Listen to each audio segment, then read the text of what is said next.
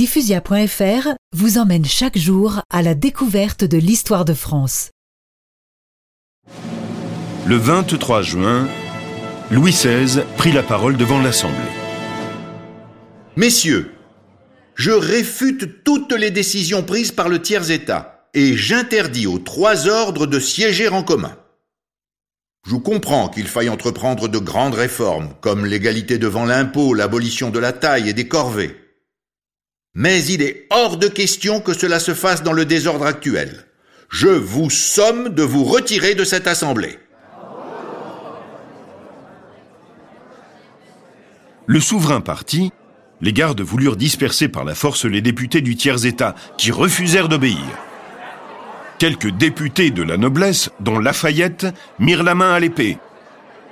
Mirabeau, homme de grande éloquence, répondit au marquis de Drebrézé, grand maître des cérémonies du roi. Allez dire à votre maître que nous sommes ici par la volonté du peuple et que nous n'en sortirons que par la force des baïonnettes. Mais Louis XVI n'aimait pas se servir des baïonnettes. Eh bien, S'ils ne veulent pas s'en aller, qu'ils restent. Et le souverain laissa les États généraux devenir l'Assemblée nationale constituante, qui se mit à voter des lois et des réformes.